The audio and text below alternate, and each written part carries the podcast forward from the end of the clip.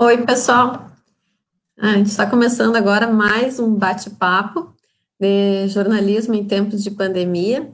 Apesar da Rede Sina ser um portal que valoriza muito a cultura e os debates sociais, nesse período, né, nós vemos aí muita gente compartilhando excessivas desinformações, eu vou dizer desinformações, né, porque são fake news, as pessoas estão questionando muito o que, que é, a própria mídia estão questionando a mídia, então eu trouxe os profissionais da mídia aqui para comentar um pouco sobre como é fazer jornalismo nesse período de pandemia e também para a gente ter uma certa segurança mais de como chega, como é apurada essa informação, como está sendo essa rotina, e, e, também, assim, muitas críticas aos profissionais da mídia, então vamos ouvir os profissionais, né? Vamos ver como é que eles, como é que eles estão fazendo. E a Tatiana Ferraz, aqui, a minha convidada de hoje, ela vai falar um pouquinho da história dela e vai se apresentar agora para vocês aqui. Ela também é doutorada em medicina, nós temos muito papo pela frente, né, Tatiana? Pois é, Mel, obrigada, boa noite. É, enfim, para me apresentar um pouco, sou aqui de São Paulo, na verdade eu falo aqui de São Caetano do Sul, que é uma cidade vizinha a São Paulo, né? Muita gente trabalha em São Paulo e, e mora por aqui. E eu sou jornalista, sou coordenadora de ensino da, da Faculdade Casper Libro, que é uma faculdade muito tradicional aqui de São Paulo, é a mais antiga da América Latina. Uh, e fui durante muito tempo repórter, né? Fiz, é, fiz rádio, fiz é, televisão durante muito tempo. De uns quatro anos para cá que eu me dedico mais à vida acadêmica. E, bom, doutorado em, em, medicina foi por alguns motivos. Assim, primeiro, meu pai é, é, médico, eu tenho uma grande admiração por ele, e eu sempre gostei muito dos assuntos de saúde. As pautas de, de saúde sempre foram as minhas, as mais interessantes, enfim, as que eu mais gostava de, de fazer. É, fiz o meu mestrado em comunicação mesmo, comunicação na contemporaneidade, e estava procurando alguma coisa interessante para fazer o doutorado, eu não queria fazer um doutorado é, só por fazer. E aí surgiu essa ideia, eu soube que na Escola Paulista de Medicina eles estavam, tinham aceito já uma jornalista no programa de pós-graduação de Medicina Baseada em Evidências, e eu me candidatei. É, no início, meu projeto era justamente falar sobre, não sobre fake news, porque na época não se falava tanto assim fake news, mas eu achava que as notícias de saúde eram, eram muito ruins, muito mal escritas, muito mal uh, equilibradas, enfim. E, e, comecei com esse projeto, mas ao longo desse tempo, eu devo defender minha tese esse ano, está meio é, conturbado para defender tese, mas enfim, espero que dê certo. É, mas eu acabei criando um curso que chama, a gente chama carinhosamente de MedJo, e é medicina e jornalismo, quer dizer, eu passo os meus conhecimentos de de medicina, de medicina baseada em evidências, para comunicadores, não são só jornalistas, é um curso livre, mas para tentar ensinar um pouco mais como filtrar, como relativizar essas notícias, essas informações sobre saúde que são, é, são complexas demais, né? E o nosso papel é meio que ser o intermediário entre a informação que é muito complicada quando sai da boca de um médico ou de um, de um pesquisador, Uh, mas também não podem ser muito simplificadas, né, para o público, sem que haja um filtro, alguma coisa que filtre a informação. Então, é mais ou menos, mais ou menos isso, a minha história com, com o jornalismo, basicamente, a medicina entrou é, de cinco anos para cá, mas é, um, é uma coisa muito satisfatória.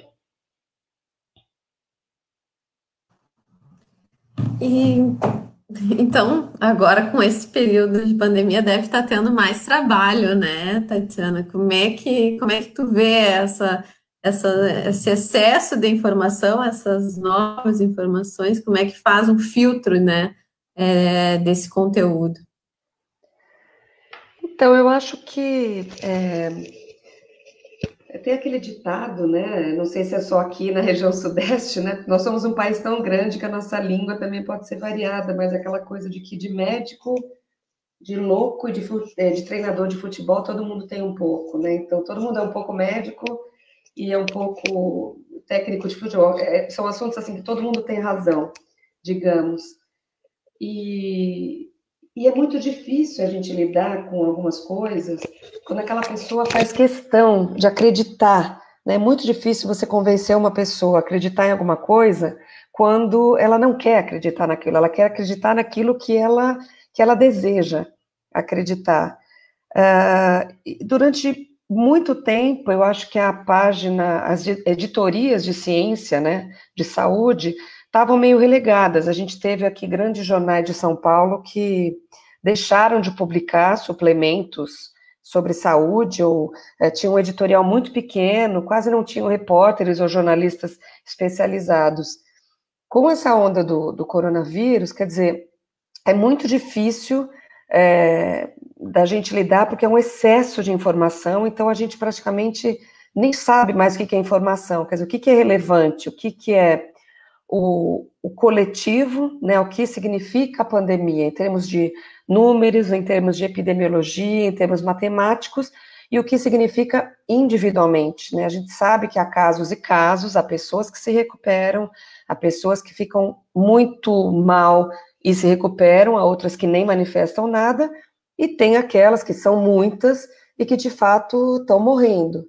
É, então, quando a gente se aproxima da dor dessas pessoas, a gente sabe que perdas, independente de ser por coronavírus ou qualquer outra coisa, é, são sempre tristes, né, são sempre tocantes, é, a gente tem que saber separar um pouco essa dor da perda da pandemia em si. Essa é uma primeira, é uma primeira observação. Quer dizer, é claro que a gente fica chateado, é claro que a gente tem medo de, de morrer e que os nossos entes queridos é, morram, mas eu acho que às vezes existe um excesso de você mostrar casos individuais é, e, e, e, não se dá prioridade ao coletivo, que é pensar a pandemia, né, em termos é, de planejamento, em termos de é, o que, que a gente pode fazer, o que, que a gente pode. O pessoal quer, todo mundo quer prever alguma coisa, né? Quando vai acabar, quando vai abrir, quando vai ter o pico, quando que a curva vai, vai achatar, né? Então existe uma ansiedade e a ciência tem seu tempo, a ciência não é imediata, né? A ciência é, demora muito, uma pesquisa demora décadas, uma vacina demora 30 anos, né? Dependendo do caso, enfim. Esse é um primeiro aspecto. O outro eu vejo como uma coisa extremamente positiva, porque primeiro que, enfim, não pode, não o coronavírus, pelo amor de Deus, não é a pandemia, mas para o lado do jornalismo, eu acho que o jornalismo de saúde nunca foi tão valorizado a gente tem ouvido alguns termos que dificilmente eu via uh, em textos comuns do jornalismo, que é, por exemplo, é baseado em evidências, não há evidência científica, quase não se dizia isso. Agora toda matéria tem, quer dizer, as pessoas estão começando a assimilar. Então, nesse aspecto, é, eu acho que é importante, porque é uma coisa tão séria que talvez os próprios jornalistas, né, e os consumidores e a população em geral está tomando um pouco mais de cuidado com o que ler, né, a maneira como, como ler, é, de que maneira, porque são tantas informações, e, e ela tem que ter algum tipo de critério. Eu acho que os jornalistas estão indo bem nessa, nessa cobertura, porque nunca foi tão é, chato, né, nunca foi tão evidente você é, pagar um mico, né, compartilhar uma notícia falsa ou alguma coisa, é, enfim, que, que seja exagerada, né, que seja isso. Então, as pessoas estão percebendo que isso é ruim. E como no caso do coronavírus tem muita informação, talvez isso faça com que as pessoas tenham um pouquinho mais de critério, porque é um assunto muito sério e tem muita gente falando sobre ele.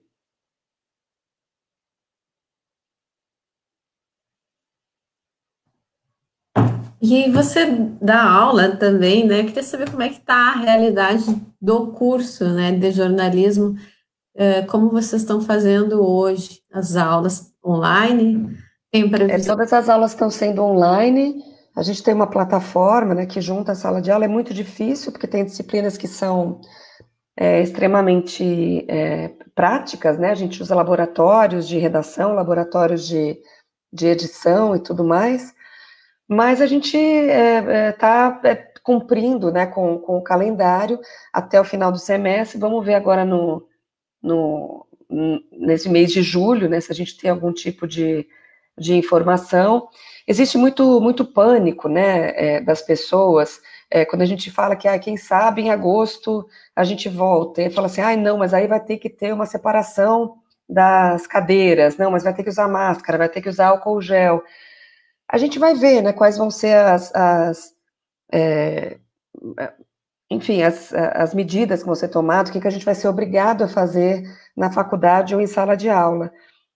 Mas é, quando a gente observa é, números, se observa evidências, assim, de forma nenhuma é, eu seria é, contra o isolamento, enfim, eu acho que de fato é a melhor medida. Talvez a gente tenha demorado um pouco para tomar essa medida no Brasil todo, talvez em alguns lugares não tenha sido muito respeitada, como aqui em São Paulo. Enfim, uma série de, de, de coisas poderiam ter sido melhores, né? Mas claro que o isolamento é, é a melhor solução. Mas é, o que a gente tem que saber é que as outras doenças continuam existindo né? Quer dizer, a gente não vai é, parar o mundo e ficar só olhando para o coronavírus. Hoje, no jornal Folha de São Paulo, que é um dos maiores aqui é, da região, existe um, um estudo é, com dados do próprio Ministério da Saúde dizendo que, bom, a gente teve mais de mil casos em um dia, né? Mortes por causa do coronavírus. Mas a gente tem 900 mortes que são de causas é, por exemplo, de doenças é, cardiovasculares, que é uma doença que mata muito. Né? Então, a gente não pode esquecer que existe esse problema, que a gente tem a obesidade, a diabetes, hipertensão, todas doenças que evoluem também a óbito. A gente tem a dengue, né? a gente tem outras doenças que são endêmicas, quer dizer, que a gente convive com elas, a própria AIDS, e que não podem ser esquecidas, né? Então, eu acho que a gente tem que ter uma visão de que uh, o coronavírus está fora de controle, né? E é um vírus que a gente até hoje não conhece é, direito, tem uma transmissibilidade absurda, uma letalidade um pouco maior que o influenza, mas enfim, tem alguns, uma, algumas particularidades, mas a gente tem as outras, e a humanidade sempre conviveu com doenças, que a gente tem que fazer em algum momento normalizar, quer dizer, baixar um pouco e olhar todas as doenças com. É, com um grau de, enfim, nós convivemos com elas, mas a nossa vida não pode parar. E aí eu acho que alguns hábitos, né, que a população é, é, tomou como tão é, é, é banais, né, eu diria, que as pessoas estão fazendo até sem perceber, como a história do cinto de segurança, que a gente entra no carro e já põe. Então as pessoas estão higienizando muito mais as mãos, estão usando o álcool gel, estão é, enfim, tendo, é, usando máscaras, né? É, ou depois de chegar no mercado, depois de ir até a rua e colocar a mão nas coisas, higienizar a mão, quer dizer, só esses, esses hábitos, né? Se eles, se eles ficarem, é, enfim, ficarem é, é, de, de, alguma maneira sendo hábito da população, a gente vai poder é, barrar a transmissão de muitas outras doenças, e não só o coronavírus. Então, acho que a gente está convivendo com isso, né? Deixa para as autoridades é, enfim, está tá um pouco difícil, né? Porque a gente está tendo uma pequena confusão aí, não se sabe direito o que faz, um manda isso, outro manda aquilo, é a história da cloroquina, mas enfim, a gente tem que obedecer às autoridades de saúde e tentar ir retomando a, a nossa, a nossa vida, né? As nossas coisas, porque se cada vez que a gente for ter uma pandemia, ou se cada vez que a gente tiver uma doença mais grave, é, a gente vai ter que estar preparado, né? Então, a ciência deve estar avançando, deve investir muito em ciência para que a gente tenha uma maneira né, de conter que não seja essa trágica que é isolar todas as pessoas em casa e tirar até o sustento de muitas é, pessoas que não conseguem, é, não estão conseguindo se alimentar, né? Quer dizer, é uma é escolha terrível. Quer dizer, ou você sai de casa, trabalha e pega a doença, ou então você fica esperando uh, a morte chegar, né? Porque a fome também mata.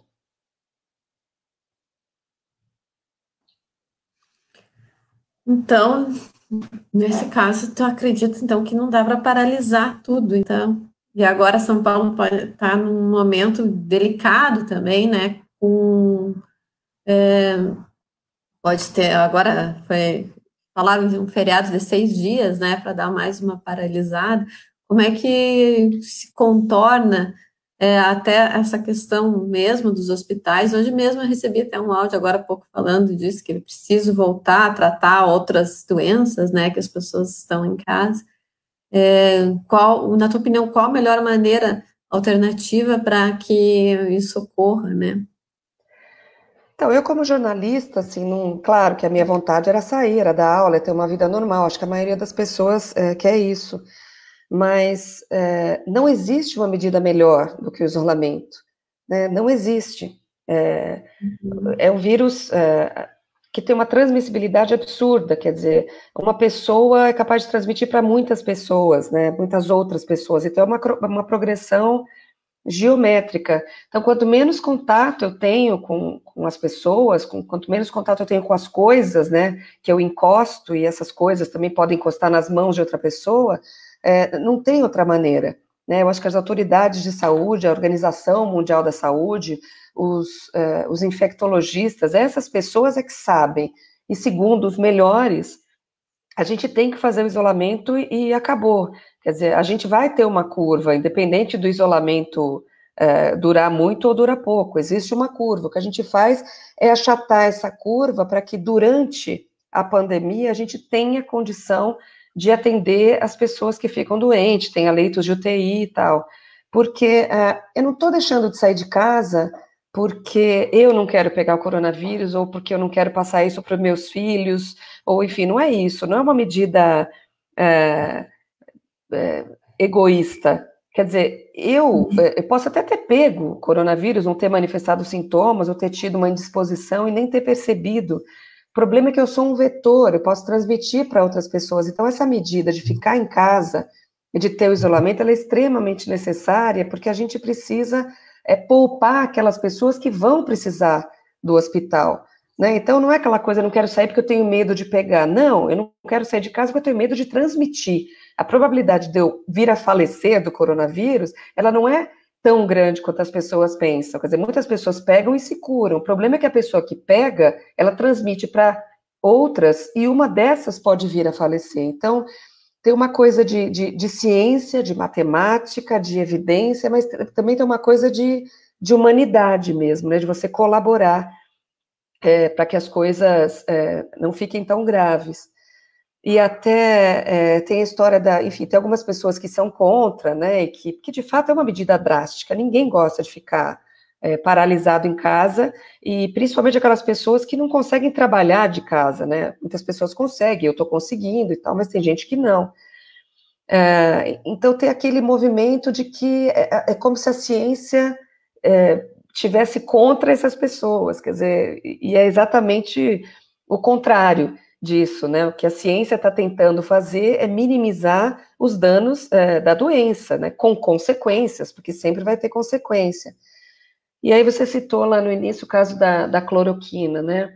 É, a cloroquina é, é, um, é um remédio muito utilizado, né, por alguns médicos, por infectologistas, para tratar principalmente a malária é, é um medicamento que para malária tem evidências científicas, quer dizer, tem, tem, tem é, estatísticas que provam que não, de fato, para a maioria das pessoas isso funciona. E nessa tentativa, né, todo mundo quer uma cura para o coronavírus, ou todo mundo quer evitar um remédio, um antiviral, enfim. E algumas pessoas, nossa, será que a cloroquina que a gente dá para o paciente de malária, será que serve para quem tem Covid? Isso, algumas pessoas é, deram esse remédio, podiam não ter dado nada, e essas pessoas melhoraram. E aí eles estão ah, é, achando que foi a cloroquina que curou, quando pode ter sido qualquer outra coisa, quando pode ter sido o ciclo da doença, né? Que tem um início, tem um pico e depois é, volta. Quer dizer, pode ter sido coincidência, porque todos os testes, todas as revisões sistemáticas, todos os ensaios clínicos, tudo que foi feito com a cloroquina em pacientes com Covid-19 não deu resultado que você possa dizer, não, isso aqui tem de fato uh, algum, algum poder para o paciente. E, e, o pior de tudo é que é, isso está sendo usado como ok, então existe a cloroquina, vamos sair para a rua, porque se alguém pegar coronavírus, tem a cloroquina e está tudo ok. O que não é verdade. Além de tudo, a cloroquina é um medicamento que tem é, efeitos colaterais fortíssimos, é, que podem até matar, né? Mas é, as pessoas não acreditam nisso, porque, como eu disse no início, elas só acreditam naquilo que elas querem, né, não naquilo que é real. É, e pior de tudo, existe uma, uma controvérsia de que é, a cloroquina tem que ser dada para o paciente nos sintomas iniciais. Ué, mas se eu estou em casa, se eu tenho só uma coriza, uma tosse ou uma pequena falta de ar, a recomendação não é para que fique em casa, espere um pouco, se ficar muito ruim, aí vai para o hospital? É, então, como assim? Quer dizer, então a pessoa vai tomar no. no é, então ela vai para o hospital, já não vai tá, ter com, tá com os sintomas iniciais, já vai estar tá num estágio mais evoluído, quer dizer, é, é controverso isso, né? Mas a cloroquina foi, assim, uma palavra mágica que muitas pessoas estão achando que é a cura, que é, que é o que vai acabar com o isolamento, que é... E aí, quando os cientistas, os médicos, as pessoas que entendem, é, é, fazem afirmações contra a cloroquina, são hostilizados, né, são xingados, porque são pessoas que, entre aspas, não querem que eu saia para trabalhar, ou que eu reabra o meu restaurante, ou que eu reabra a minha loja no shopping. Quer dizer, a, a pandemia é, é, também uma pandemia da ignorância, né? A gente sabe que, eu quero crer que a maioria está sabendo o que está acontecendo e entende esse sacrifício que a sociedade do mundo inteiro, não só do Brasil, está fazendo para conter esse vírus. Mas a gente tem uma pandemia da ignorância também e que os jornalistas estão tentando combater, e eu tenho visto até veículos de comunicação que eu não concordo muito editorialmente, mas que estão fazendo uma cobertura muito digna com relação ao coronavírus. E a gente vê que certas pessoas é, xingam, hostilizam, é, ridicularizam, é, né, principalmente nas redes sociais, desqualificando as informações dos jornalistas que são sérias e são tiradas de cientistas que entendem do assunto. Então, a, a pandemia, a, além da doença né, em si, além do problema em si que a gente tem de, de saúde, tem essa outra, esse outro lado, né, revela o quanto, uh, quão ignorantes, o quão é, negacionistas as pessoas podem ser, mesmo diante de tantos números, diante de tantos gráficos, diante de tantas provas produzidas por pessoas que estudam pandemias, estudam doenças, estudam vírus, bactérias, há 100 anos, né? Não é por causa do coronavírus que os infectologistas resolveram, vamos falar sobre vírus. Não, eles têm uh, conhecimento, né? Estudaram várias pandemias ao longo de séculos. E, e, mesmo assim são desacreditados, né? As pessoas negam porque não é aquilo que convém. Convém achar que a cloroquina funciona e que a gente tem que voltar a trabalhar e vai tudo voltar ao normal. Eu gostaria de acreditar nisso, você gostaria de acreditar nisso, mas é, não há evidências, né? Mas não adianta, é impossível você convencer alguém é, que tem aquela profunda necessidade de acreditar é, no que não é, no que não tem comprovação.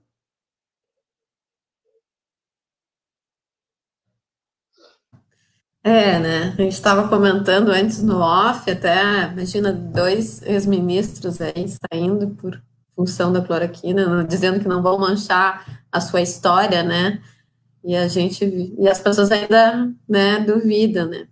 Mas agora a gente falou em profissionais da imprensa, e aí eu vou fazer uma pergunta aqui que é de um profissional da imprensa, que foi, na verdade, o primeiro entrevistado que eu fiz, que é o Germano Oliveira, que é redator da revista Isto É. E aí ele tem uma pergunta aqui também para ti. É, como você imagina que serão as redações no futuro a partir da, do Covid?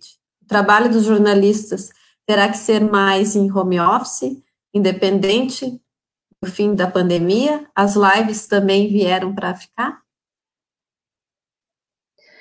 Eu acho que o mundo inteiro, né, viu que em algumas, algumas profissões o home office é, está praticamente adotado, né? A gente teve, inclusive, a, a, a, Google, que até abriu vagas em tempos de pandemia, mas era só para trabalho em home office. É, eu acho que o jornalismo já faz isso há algum tempo, né? É, eu acho que, que há muitas coisas, há muitas matérias que você pode é, checar por telefone ou por e-mail e tal. É, como jornalista das antigas, né, já tenho 25 anos de formada, quase 48 de, de idade, eu acho que nada substitui o olho a olho. Eu acho que, assim, há muitas coisas que a gente pode resolver em home office, isso é válido, mas eu acho que não pode virar o padrão, né? Eu acho que o home office, na minha opinião, ele tem que ser um braço, uma ajuda que o jornalista tem para trabalhar. A gente tem, inclusive, eu que sou, é, minha especialização em jornalismo é mais no audiovisual, a gente tem visto os telejornais programas, eh, enfim, eh, revistas eletrônicas e tudo mais, tudo sendo feito em home office. Uh, eu acho que assim, a gente consegue uma quantidade de informações muito grande, né? Por exemplo, se eu fecho uma, uma reportagem de TV aqui da minha casa, consigo colocar a opinião de um médico de Brasília, por exemplo, não preciso pegar um avião para entrevistá-lo, eu consigo pegar uma opinião, enfim, de alguém que está longe de mim. É, mas eu acho que isso deve ser apenas um, um é, apenas uma ajuda mesmo, um plus, né, para aquela reportagem. Eu acho que nada substitui o olho a olho, nada substitui você estar tá junto com a pessoa uh, nos, e, e, e, notar os gestos, né, é, tudo aquilo é comunicação, né, não é só o que a pessoa diz, é, enfim, você pode estar é, num escritório e ter algumas informações que você pode captar, ah, mas aquele diploma, ah, mas e aquele livro que o senhor tem na prateleira, quer dizer, esse é o jornalismo é, ideal, né, o presencial.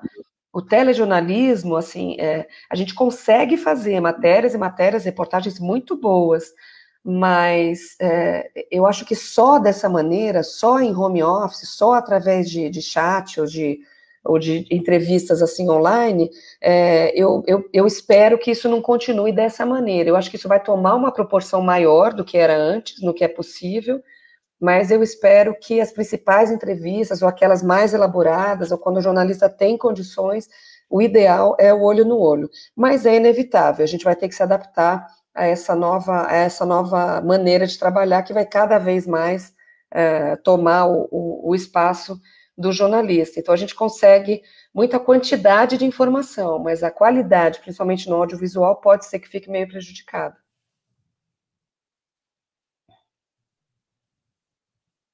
Eu acho que.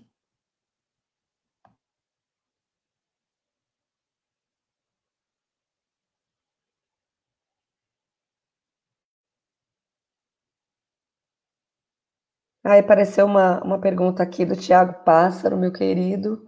Esse vai fazer doutorado em medicina também, se Deus quiser. Em comunicação e saúde, uma das principais preocupações é saber selecionar pesquisa de qualidade. Simplesmente estar publicada numa revista científica ou ser divulgada por uma empresa farmacêutica, por exemplo, não garante a fidedignidade do estudo. E, por outro lado, na correria, também pela busca incansável da novidade, jornalistas acabam divulgando fases de pesquisas muito precoces, ou mesmo com metodologias questionáveis. Há uma cobrança, inclusive, dos próprios veículos de comunicação, uh, de como ah, deixa eu ver esse aqui que dá para ver, não sei se tem mais. Tiago, é exatamente, exatamente isso. Várias coisas aqui, né? A gente pode é, dizer. É, primeiro, o fato de estar uma notícia de uma revista de extrema credibilidade não é prova de que aquele estudo é, é garantido, porque é, a gente tem, a gente tem casos de, de, pesquisas que foram publicadas em Science, Lancet e tudo, e depois se viu que era uma, uma, uma, um estudo completamente furado, as revistas até se retrataram, há cientistas que perderam seus cargos, seus postos, enfim, ficaram desmoralizados, e, e, tá, e essas, esses estudos, essas pesquisas estavam nessas revistas. Lógico que é, a probabilidade de ter um estudo ruim numa revista de grande impacto, ela é menor, mas ela existe. Então, assim, não é só porque saiu naquele lugar que você tem que acreditar ou tem que achar que é um bom estudo. Outra coisa, né, Tiago, as revistas científicas, elas trazem é, estudos de má qualidade, quer dizer, você vê lá um resultado e fala, nossa, mas aí quando você vê, a, a amostra era muito pequena, né, testada em pouquíssimas pessoas, uh, essas pessoas testadas é, não eram diferentes umas das outras, quer dizer, todas, sei lá, todas brancas, todas com 30 anos, todas que vivem num clima frio, o que já, é, já é, atrapalha um pouco os resultados, né, porque você está fazendo teste só em um tipo de, de amostra, é, tem tudo isso. É, e eu acho que é muito importante essa leitura que o jornalista tem que fazer, porque a gente tem que saber que as, as pesquisas, elas têm fases, né, elas têm fases com células, eh, têm fases com animais. E, então, você não pode dizer que uma pesquisa que tem 10 etapas e está na etapa 3 e teve uma descoberta muito bacana, que aquilo já está disponível é, no mercado, que no dia seguinte você vai poder comprar na farmácia. Não, é muito importante, porque os, os cientistas deram um salto muito grande, mas ele precisa é, explicar quantos passos, o que falta fazer para que esse medicamento é, chegue de fato àquela pessoa que pode estar precisando. Pode não ser nessa geração, pode não ser na geração dos meus filhos, dos meus netos. né? É, então, em Medjô, o que a gente tenta é fazer com que os jornalistas, assim como o Tiago Pássaro, tenham essa, essa visão crítica, né? Porque o jornalista muitas vezes engole tudo aquilo que é dito, né? Então, muitas coisas. A gente teve recentemente uma, uma pesquisa de uma, de uma cientista brasileira é, sobre o desenvolvimento de, de, um, de um medicamento, enfim, era para o autismo. Uh, e, uma, e uma jornalista é, escreveu uma matéria que a gente lendo parece que as crianças autistas que são autistas vão estar curadas daqui seis meses. E, na verdade, era uma descoberta muito importante, mas que está numa fase muito inicial. E, e, a jornalista não tem culpa disso, porque a gente não tem treinamento, né? As faculdades é, não treinam o jornalista para é, desconfiar, para analisar questões de saúde. Quer dizer, a gente tem até um pouco na faculdade de economia, é, política, até jornalismo cultural, mas jornalismo em saúde é, é, uma coisa quase que inexistente, né? Aqui no Brasil a gente tem alguns países e tal, mas é exatamente isso. Quer dizer, os jornalistas não podem, né, Tiago, divulgar pesquisas muito precoces e se divulgam, eles têm que situar, né, essa pesquisa para a pessoa que vai ler ou para a pessoa que vai assistir, ela ter uma noção de que, de fato, é algo muito importante, é um passo muito grande, mas a, a ciência e a percepção individual, elas têm tempos completamente diferentes. Né? A gente demora na ciência 10 anos para ter um avanço de dois dedos, e para chegar aqui no indivíduo, a gente sabe que a gente vai precisar avançar mais 10 dedos. Né? Então, não é assim, não é imediatamente. É, haja vista o coronavírus, né? Porque no início, é, de fato, era uma gripe, né? Uma gripe que tinha uma letalidade baixa e que era muito transmissível. Só que essa doença foi a cada dia tendo uma novidade. Né? A cada dia as pessoas descobrindo, não, peraí, mas o vírus tem essa característica. Não, mas não mata só idoso. Não, mas não mata só é, diabético. Não, mas ele tem um fator é, que complica a atividade é, pulmonar. Né? Então, é, e, e às vezes as pessoas podem falar, nossa, mas cada dia uma coisa sobre esse coronavírus. Porque o coronavírus, a gente está divulgando todos os dias pesquisas e coisas a respeito dele, mas tem diversas outras pesquisas acontecendo no mundo inteiro sobre diversas outras doenças, né? O que a gente precisava fazer é, é, é investir em pesquisa no mundo inteiro para quando surgir um novo coronavírus, a gente já está 10 anos lá na frente, quer dizer, já vai ter é, uma vacina desenvolvida, porque começou lá atrás, começou agora, em 2020. Então, em 2030, se a gente tiver algo parecido, a ciência já começou a partir de agora. Não tem como a gente sair de uma situação como essa de uma maneira mais confortável do que é, investir em ciência. Quer dizer, a pesquisa, ela demora, mas ela vale a pena. A pesquisa, ela custa caro, mas ela evita prejuízos no futuro. E agora, com a coronavírus, com o coronavírus, é que as pessoas estão vendo, nossa, como tem cientista trabalhando no mundo. Tem, tem mesmo, sempre teve. E nunca é notícia, né? Só é notícia agora, porque interessa, porque está na porta da casa de todo mundo essa, essa doença. Uh, então, tem muitas coisas que eu acho que os comunicadores precisam incentivar. A gente precisa dar mais vozes, né, ao cientista, a gente precisa falar um pouco mais sobre isso. E é por isso que, quem sabe, com essa onda né, da Covid-19, a gente possa despertar nas pessoas esse interesse. Eu tenho certeza que muitos jornalistas que nunca tinham escrito sobre saúde foram obrigados né, a dar uma mergulhada nesse mundo e conversar com cientistas, com médicos, para trazer informações. Uh, então, eu acho que aí é um, é um, é um passo que acho que é importante para o jornalismo de saúde. Aproveitando o gancho, então, eu vou ler aqui a pergunta que a Rosana Zúculo, que é professora aqui na Universidade Federal de Santa Maria, ah, na, Universidade, UFN, Universidade Franciscana aqui, ela fez. É, há uma guerra entre a necessidade de popularizar a ciência neste momento, de divulgar dados científicos, a postura oficial do governo brasileiro, que oscila entre é, negacionismo e a adoção aleatória de medicamentos não testados, como vê esse cenário, né, que a gente já falou um pouco da cloroquina, e como vê o jornalismo científico no momento, sendo que ele foi praticamente eliminado da maioria dos currículos dos cursos. Então, nessa então, parte, né? É bem complexo, assim. Eu, eu, costumo, eu costumo tentar ser um pouco otimista, mas está muito difícil.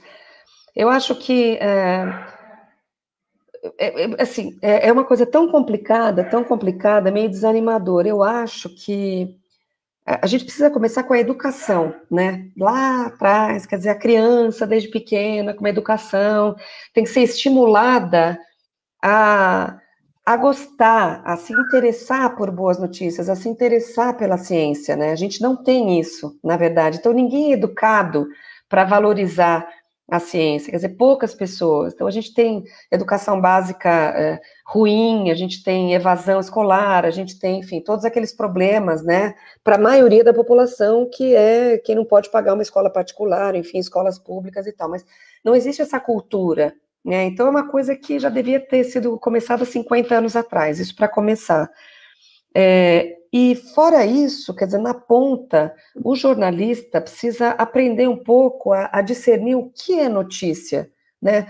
De que maneira ele vai dar aquela notícia, por que, que isso aqui é importante? É, por que, que tem algumas, tem algumas é, pesquisas, por exemplo, que começam, tem a fase inicial, aí passa para a segunda fase, ótimos resultados, passa para a terceira, quando eles veem que não vai dar resultado, eles param a pesquisa. Porque é uma coisa muito cara, e quando se vê que os resultados não são promissores, a gente para. E ninguém noticia, né, isso. Aliás, é, é, esses, é, teve uma, um medicamento que estava sendo testado em um laboratório que tem aquela demonização né, da indústria farmacêutica em todos os, os, em todos os sentidos, né? É, enfim, ninguém é santo, nem a indústria farmacêutica, mas não dá para a gente desqualificar tudo que eles fazem, porque eles investem muito dinheiro em pesquisa. E eles começaram a pesquisar um medicamento que era contra o Alzheimer, contra a Parkinson, se eu não me engano. É, e foi exatamente isso. Eles fizeram as três primeiras etapas, viram que não estava dando resultado e pararam com o estudo. Porque é muito caro, não vou continuar jogando dinheiro, Mas... testando é, uma coisa que não vai dar, não vai dar certo. E aí alguém viu esse, não esse sei caso se a em algum lugar? Caiu. Oi, alô? Estão me ouvindo?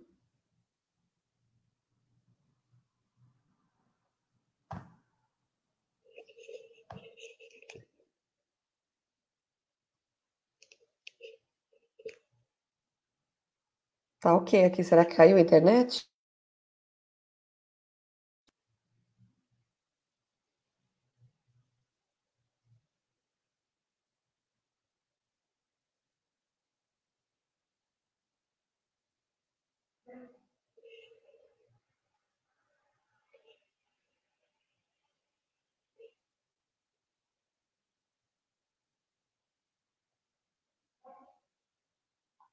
Tá me ouvindo? Oi, agora tô. Ah, tivemos probleminhas com a conexão. É, não sei onde é que a gente parou, mas enfim, eu estava falando de um estudo que foi feito por uma indústria farmacêutica é, contra Alzheimer ou Parkinson, enfim, uma doença muito, muito, muito comum. Eles fizeram três etapas, quatro etapas e viram que aquilo não ia dar resultado, né? Não tava, não, não ia render. E pararam com o estudo, porque não faz sentido você colocar dinheiro uh, num estudo caríssimo, né? Porque todos os estudos com medicamentos, ensaios clínicos são caríssimos, então não valia a pena, eles pararam. Alguém viu essa notícia e noticiou como dizendo: olha, tal indústria farmacêutica, tal empresa descobriu uh, a cura para o Alzheimer, mas escondeu de todo mundo. Quer dizer, é um fake news? Não, não é fake news, porque é verdade, eles começaram o estudo, eles pararam, mas tem que entender o universo da ciência para saber que isso é uma coisa normal e que se fosse tivesse dado resultados preliminares eles iriam continuar. Mas e foi uma coisa assim, e aí aquilo vira uma bolha, né? E todo mundo compartilha com todo mundo, e, e, e essa passa a ser a, a, a verdade, né? A pós-verdade, na verdade. Tantas pessoas compartilharem, as pessoas acabam acreditando. Então falta filtro e falta preparação é, para o jornalista para desconfiar um pouco mais, para saber um pouco mais é, como fazer com que a, a, a como fazer é, o telespectador, o leitor, é, se interessar por ciência, né? Uma coisa então que vem desde a educação básica, né? Fazer com que a pessoa tenha aquela é, seja aguçada, né? A, a, a saber um pouco mais sobre a ciência E também na parte da comunicação, a gente passar as informações para as pessoas, olha, isso aqui é importante, ó, lembra do coronavírus? Então, a gente tem esses cientistas que estão pesquisando tal coisa. Então, acho que é isso que, que falta um pouco, mas eu acredito que talvez a gente consiga é, um pouco mais nesse sentido por conta dessa pandemia que viram que, de fato, sem a ciência a gente não vive, né? Então, temos aqui outra pergunta do José Mauro, jornalista aqui de Santa Maria também. A minha pergunta é sobre acirramento ideológico, a polarização política em torno da pandemia. Corremos riscos de grupos bolsonaristas começarem agressões mais sérias, principalmente à imprensa? Então, a gente já tem, viu? Já tem é, histórias, pelo menos aqui em São Paulo, de jornalistas agredidos, a gente tem em Brasília, e a gente tem cientistas também sendo agredidos. A gente tem um instituto Emílio Ribas, que é um hospital imenso aqui de São Paulo, né, de, de com especialização em, em infectologia, uh, e a gente tem notícias de profissionais que saem de lá e estão sendo agredidos. E é como eu disse no início, quer dizer, eles veem aquela pessoa como aquela que não está me deixando trabalhar. É, existe essa polarização política, é, e é só aqui no Brasil, né? Porque em todos os outros lugares, quer dizer, até nos Estados Unidos, né, que a gente teve um pouco de negacionismo por parte do Donald Trump, mas teve uma hora que ele falou: não, eu tenho que fazer alguma coisa. Teve o confinamento e ele pagou 1.600 dólares, 1.600 dólares, né, que não são 600 reais, que você precisa ficar na fila para pegar no ca na caixa, uh, e pagou para essas pessoas ficarem em casa. Uh, em nenhum lugar houve uma guerra é, é, que é tão surreal. Se a gente começar a falar de governo aqui, a gente fica meio maluco, né? Porque é, o presidente não é um médico, né? Ele não pode falar pela ciência. Eu, Tatiana, não posso defender. Se eu quiser tomar aspirina para dor de cabeça, ok, mas eu não posso assinar um decreto e falar que todo mundo tome é, aspirina. Quer dizer, a gente tem que ter uma autoridade de saúde para falar é, sobre o assunto. Isso não aconteceu em lugar nenhum. Por mais contrariados que os governantes estavam de fechar tudo, de fechar a economia, eles confiaram na Organização Mundial da Saúde, nos números dos infectologistas e tomaram medidas drásticas, muito mais drásticas do que a gente está tomando aqui. A Argentina, vizinha, fez lockdown desde o começo, as pessoas não saíam de casa. Tinha que ter um papel provando: olha, estou indo ver a minha mãe doente, ou eu estou indo levar meu filho no hospital. Senão, não saía de casa mesmo, era polícia na rua. Uh, e eles estão com pouquíssimos casos, né? Já começaram a, a, reabertura, parece que as escolas já vão voltar agora em junho. Então, assim, é, existe sim a polarização política, cloroquina virou polarização política. Se é a favor do confinamento, é, você tem uma posição política, se é contra o confinamento, você tem outra posição política. São coisas completamente sem pé nem cabeça. Mas isso acabou, acabou acontecendo, quer dizer, é, confundiram as coisas, né? Infelizmente.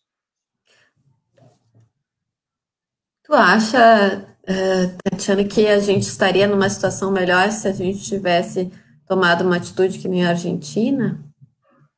Totalmente, totalmente. O problema não é só o lockdown, né? O problema não é só você é, deixar as pessoas é, em casa e, e, é, e, proibir de fato elas de saírem, né? Porque por enquanto a gente está sendo aconselhado e o comércio não pode funcionar. Então, não é exatamente o lockdown. Mas com certeza, quanto mais no início a gente isola as pessoas que estão com a doença, é melhor o resultado vai ser, vai ser depois. Quer dizer, os números, eu não tenho aqui os números da Argentina, mas uhum. são, são, muito, são muito diferentes dos nossos. Então aqui tudo atrapalhou. O negacionismo atrapalhou, a, a, polarização política do problema atrapalhou, a, a teimosia né, de, de alguns governantes contra a ciência, negando a ciência é, também atrapalhou. É, então a gente poderia estar tá, poderia tá muito melhor, sim. E aqui em São Paulo, pelo menos em algumas cidades, ainda não descartam o lockdown. A gente teve a antecipação de um de dois feriados, né? Hoje aqui é, é feriado no estado de São Paulo, amanhã também vai ser, sexta-feira é ponto facultativo, porque eles viram que o movimento das pessoas nos finais de semana estava sendo menor. E aí eles quiseram trazer esses feriados. Mas como foi muito em cima da hora, os bancos abriram e algumas indústrias também abriram, porque para eles é muito complicado em 24 horas você mudar todo o esquema de funcionário, de hora extra ou de então, eu não sei, eu tenho dúvidas, vamos ver agora nos telejornais da noite se essa medida foi eficaz. A gente vai ver isso no final de semana. Certo. Tem uma pergunta aqui que é do Silon Procati, que é da Agência de Inovação e Tecnologia da Universidade Federal aqui de Santa Maria. E aí ele perguntou também é, como dar a notícia em tempos de pandemia com imparcialidade, é, sendo a notícia positiva ou negativa, né? Aí ele também fala sobre uma questão da preocupação em relação à saúde mental, né? Como o jornalismo pode é, falar um pouco dessa parte também. Sim. É, com relação à parcialidade, é, eu acredito, sinceramente, porque assim todos nós temos uma, uma posição é, política ou tem uma tendência, né, mais para aquele ou para aquele estilo de governar. Mas o que a gente vê, pelo menos aqui em São Paulo, ou até nos, nos telejornais é, nacionais, com os quais é, eu não tinha, uh, não concordava tanto editorialmente, mas eu tenho a impressão de que todos, todo jornalismo sério, independentemente da, da linha editorial, independente da posição que a gente acha que eles tendem, estão é, noticiando a pandemia com parcialidade. O que é noticiar com parcialidade? É dar os números, que não são números falsos, é, falar do, dos números do Ministério da Saúde, citar casos internacionais com números, com gráficos. Então, acho que as pessoas estão tentando isso. O que acontece é que em alguns lugares, né, em alguns meios de comunicação, se está dando mais espaço, digamos, para as notícias boas, que não são necessariamente mentira. Quer dizer, você pode dizer, nossa, na cidade tal da Grande São Paulo teve uma queda absurda no número de mortes. Isso pode ser verdade, isso pode estar acontecendo. Mas você fazer é, um jornal inteiro só com essas coisas boas pode dar sensação para o cidadão, então beleza, então eu vou sair de casa, que feriado, que nada. É, então, é, é a parcialidade, nesse caso, ela é, é a gente tem que imaginar, uma pessoa consciente tem que imaginar, eu tenho que dar notícias que sejam verdadeiras e que conscientizem a população. Mas os números estão aí para dizer isso, né? Só que algumas pessoas, é, é, mesmo assim, não entendem, mesmo assim, não assimilam e não acham que aquilo é perigoso. Então, aí você pesca lugares onde a doença está melhor, onde tem dinheiro para fazer mais testes, que isso contribui também para diminuir a, a, incidência, e aí você pega e noticia só essas coisas. É, não são notícias falsas, mas a escolha editorial né, do seu jornal ela tem que ser equilibrada, né? Você pode noticiar coisas, nossa, olha que legal, estão tentando pesquisar uma vacina na Inglaterra, mas de que maneira você vai noticiar? Quer dizer, ela vai ficar pronta daqui seis meses, até lá muita gente vai morrer, então fique em casa. Ou então você pode noticiar, olha, já tem vacina para o coronavírus, viva, virou carnaval, vamos fazer uma festa. Então é meio complicado. É, com relação à saúde mental, quer as pessoas estão muito confinadas, isso tem sido pauta, assim, de muitas, muitas coisas, é, eu lido com, com, com, jovens, né, praticamente adolescentes, né, na faculdade, com 20, 21 anos, e estão sofrendo bastante, né, porque eles estão sendo privados, como todos nós, mas eu acho que para eles é um pouco mais complicado nessa fase de, de liberdade, né, de, de despontar para o mundo. Eu acho uma coisa complicada, sim. O que eu fico imaginando é que com o fim do confinamento, uh, a gente precisa ver o que, que vai acontecer. Se essas pessoas vão ficar extremamente felizes, porque a vida vai mudar, ou se a gente vai ter consequências, né, desse, desse confinamento que para algumas pessoas trouxe, pode ter trazido algum tipo de trauma, né, digamos.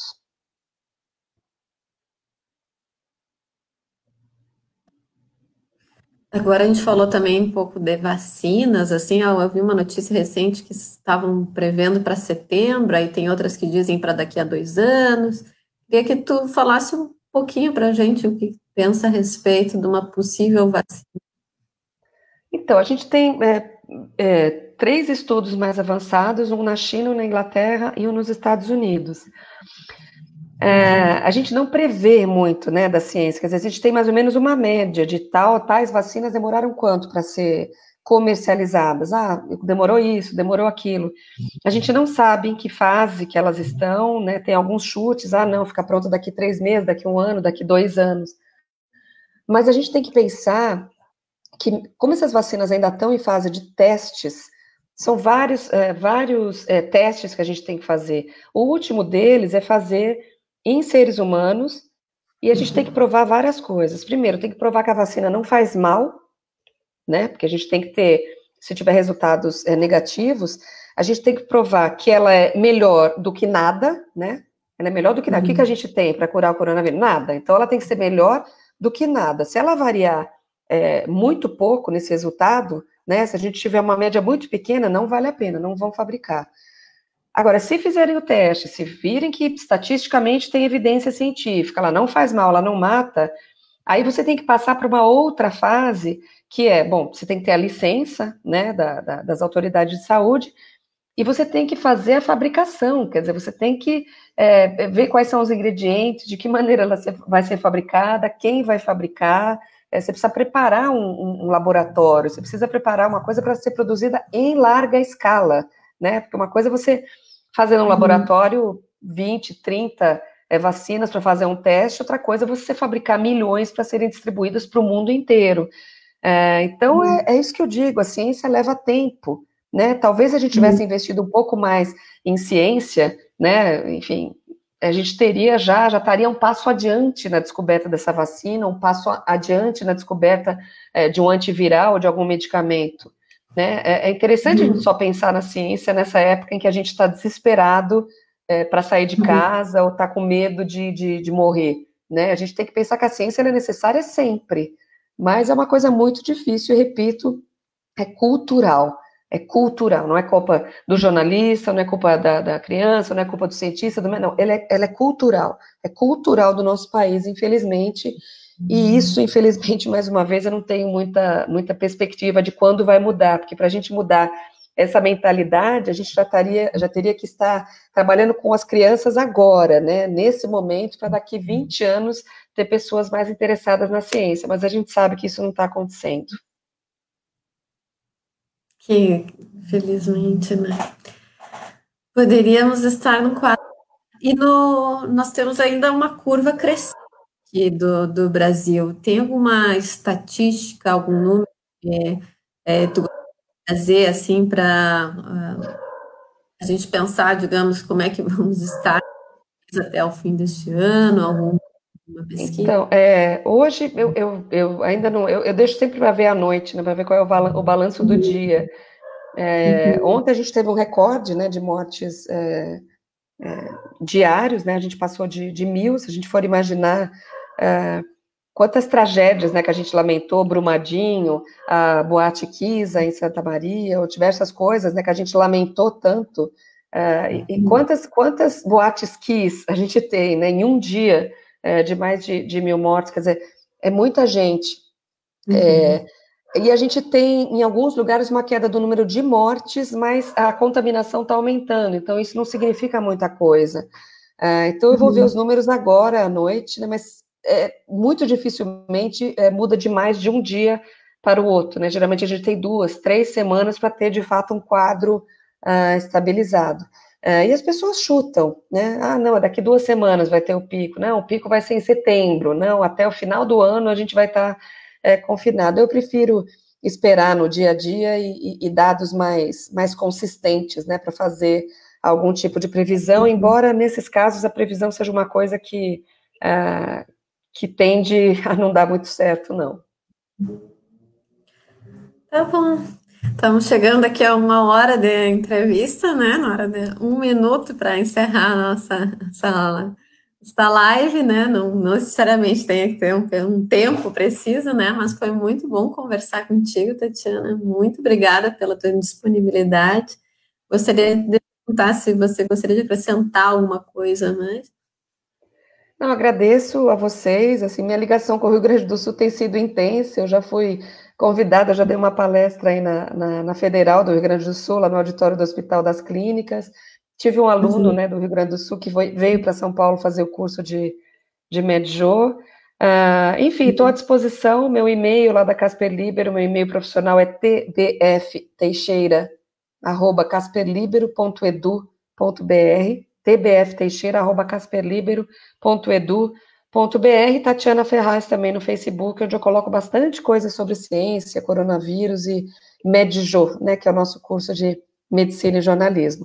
E agradeço a todos vocês que participaram. Obrigada, gente. Obrigada a todo mundo que assistiu. Obrigada, Tati, mais uma vez. E até a próxima, então. Um grande abraço. Muito obrigada. Tchau, tchau. Ah, tchau. Fechamos a live. Ai, ai.